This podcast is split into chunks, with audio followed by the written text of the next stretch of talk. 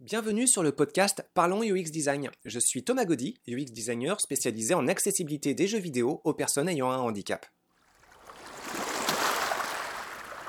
Salut tout le monde pour ce 22e podcast consacré, cette fois encore, aux expérimentations numériques. Alors celle-ci, plus particulièrement aux expérimentations musicales. On avait déjà consacré deux podcasts, je crois, sur le sujet des, expérimentations euh, numériques et en faisant euh, quelques petites euh, distinctions. Alors, je vais revenir très très brièvement là-dessus. le sujet est vraiment très très vaste. Il y a un très grand nombre d'auteurs et je ne me considère pas expert dans le domaine tant c'est foisonnant. Euh, par contre, évidemment, je me dois de m'y intéresser par euh, l'enseignement que je peux donner dans euh, les jeux vidéo, en ergonomie, en game design. Et évidemment, c'est une source d'inspiration incroyable. Donc, il faut s'y intéresser. Donc là, ce que je vous propose via ce podcast, c'est une espèce d'invitation plus aux néophytes, mais n'hésitez pas à creuser davantage le sujet, tant c'est un, un, domaine très riche et foisonnant et qui évolue aussi rapidement. Donc juste une petite précision encore. Euh, je fais euh, des distinctions de différentes grosses, très grosses familles euh, d'expérimentation en distinguant d'une part tout ce qui est installation et d'autre part ce qui est expérimentation consultable sur navigateur. Évidemment, les deuxièmes sont beaucoup beaucoup plus simples car bien plus contraintes sur les environnements technologiques. là, ça va dépendre vraiment de votre ordinateur et puis souvent d'une sortie stéréo et euh, d'un écran et puis euh, de contrôle assez classique, là où dans des installations, vous pouvez avoir un peu tout et n'importe quoi, et euh, il n'y a pas vraiment de limite à l'imagination, si ce n'est le budget et puis les différents partenariats qui vont faire que on va pouvoir mettre en place ou pas ces, ces, œuvres d'art. Bon, c'est donc là, on va vraiment parler de choses assez simples, dans le sens où ça va être des expérimentations musicale, consultable sur le navigateur et donc euh, chez vous. Euh, autre chose encore sur euh, le propos. Donc il y a plein plein de choses différentes à découvrir. Je vais juste citer quelques exemples. ce qui me semble être intéressant là-dessus, c'est la réflexion qu'on peut en tirer pour nourrir d'autres projets, la conception de sites web, de jeux vidéo, toutes sortes de choses, pour avoir par exemple une meilleure accessibilité pour des personnes qui ne voient pas. Euh, en utilisant plus efficacement l'aspect sonore ou musical des expérimentations que je vais vous présenter, ou plus largement aussi pour contenter le grand public, pour, proposer une expérience plus complète qui équilibre davantage le propos visuel et le propos sonore. Là-dessus, on va commencer avec une première expérimentation qui date de 1971 de Norman McLaren qui s'appelle Synchromie. Alors, Norman McLaren, c'est un pionnier dans le domaine bah, de la synchronisation abstraite entre l'image et le son. Euh, en fait, à cette époque, la pellicule qui était dédiée à la bande son, euh, Norman McLaren l'a grattée de façon à pouvoir créer euh, des formes, et ces formes vont créer des notes.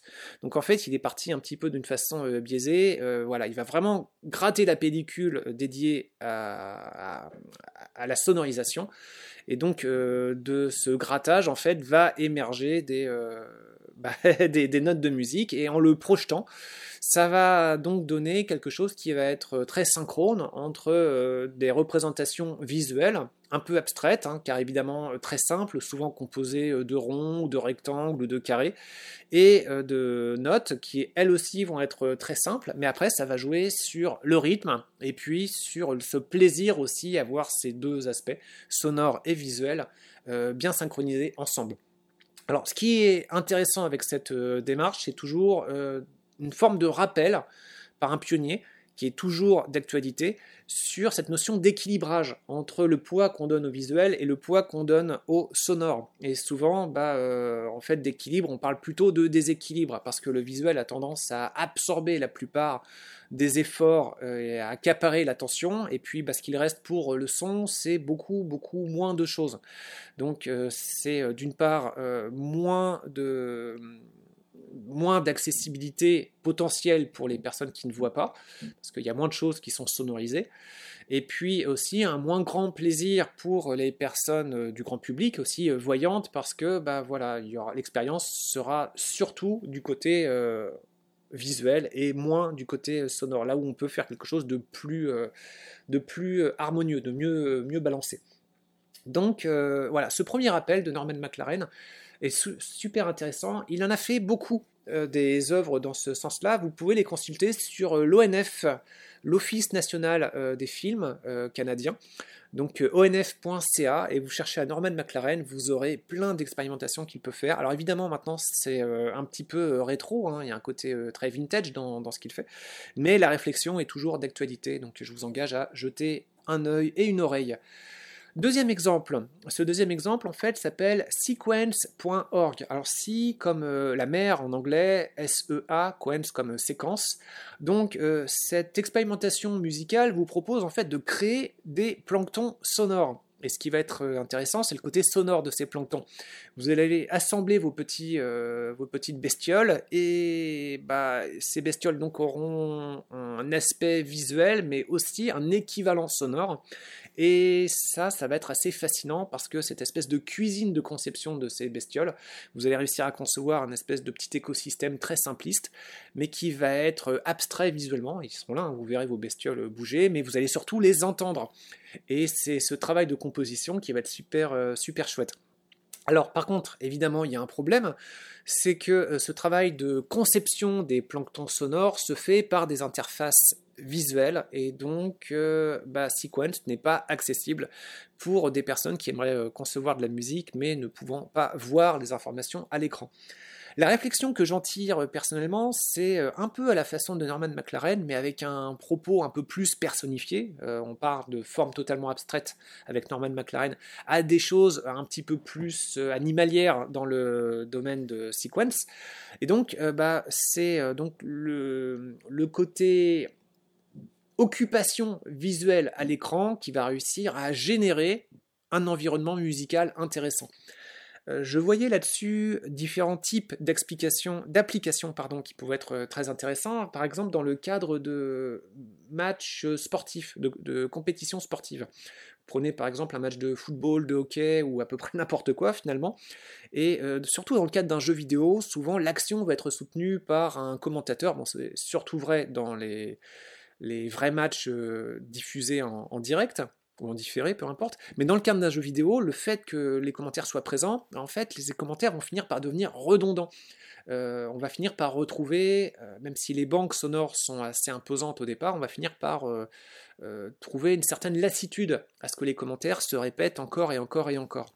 Et vous pourriez envisager que, plutôt que de proposer en guise d'accompagnement sonore des commentaires de qui a la balle, qui va tirer, qui est en train de courir, vous pourriez plutôt donc envisager, à la façon de sequence.org, euh, une composition musicale dépendant de différents paramètres comme le positionnement des différents joueurs les uns par rapport aux autres, euh, l'avancement du match, donc le temps restant à jouer, où se trouve le ballon, ou la balle, ou le palais, voilà, plein de paramètres comme ça que vous pourriez définir. Les portes sont vraiment euh, ouvertes pour réussir à partir dans plein de directions de sound design différentes. Mais voilà, l'idée c'est ça, c'est qu'à la façon de Sequence, on pourrait avoir quelque chose de musical et généré de façon euh, procédurale en fonction de paramètres visuels à l'écran.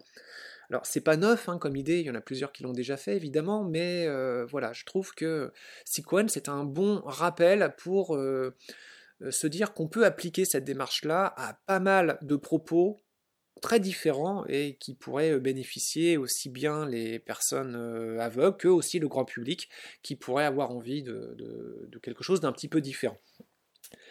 Un troisième exemple maintenant, donc là on va arriver sur une réflexion sur une espèce de sous-titrage.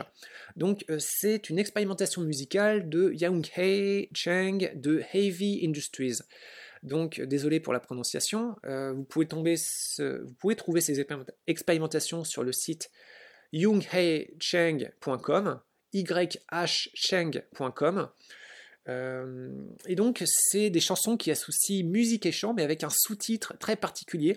Et ce qui est particulier avec ce sous-titre, en fait, c'est la cadence, le, rythme auquel il est présenté, et avec euh, du texte qui occupe en fait tout l'écran.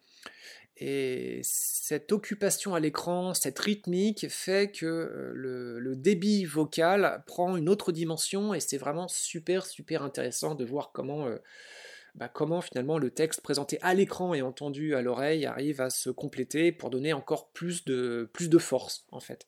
Donc comment on pourrait utiliser ça? Bah, euh, Beaucoup de jeux vidéo actuellement sont vocalisés. Évidemment, beaucoup sont sous-titrés, mais euh, ça s'applique pas forcément à tous les jeux. Mais pour certains types de jeux, pour donner une plus grande personnalité à la façon d'écrire les textes, je pense qu'on pourrait s'inspirer de ce que fait Yang Hei Chang parce que euh, bah y a vraiment quelque chose d'assez fascinant sur l'usage de la rythmique et des tailles de texte à l'écran. Et quelque part, en même temps, c'est toujours super simple à utiliser.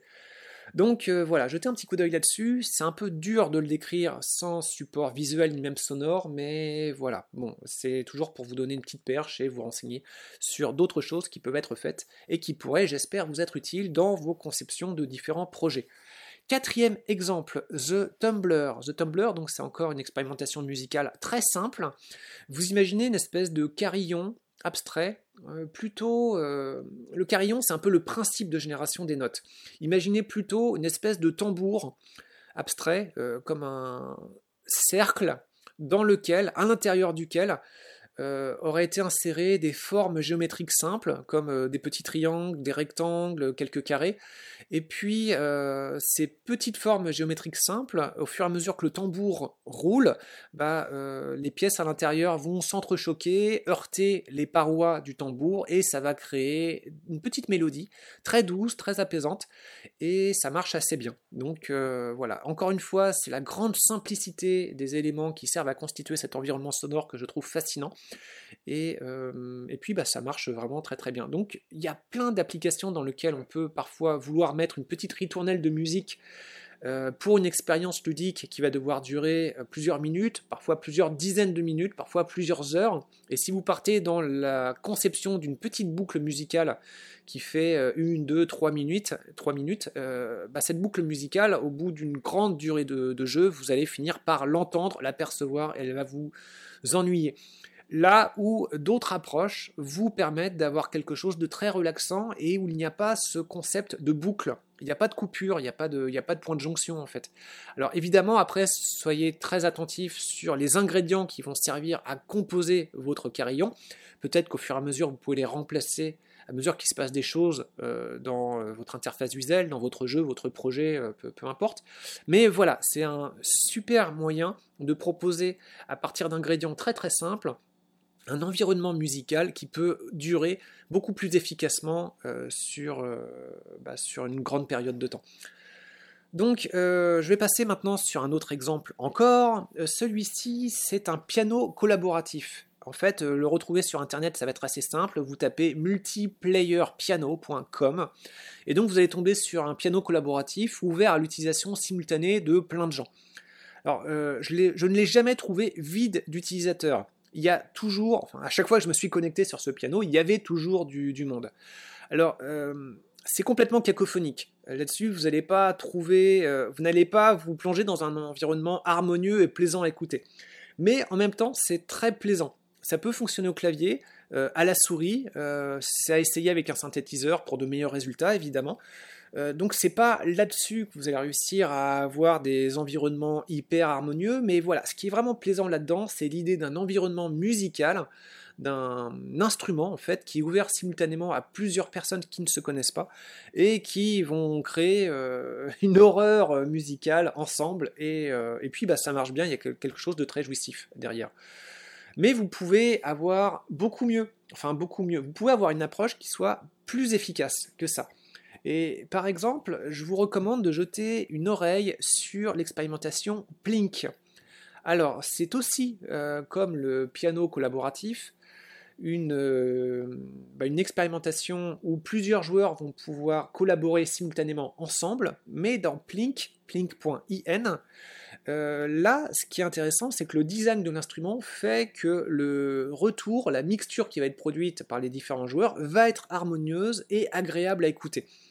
Donc c'est vraiment un de mes favoris. Ça se joue à la souris. Le bouton gauche sert à générer du son. Vous glissez vers le haut ou le bas pour changer la tonalité de votre son.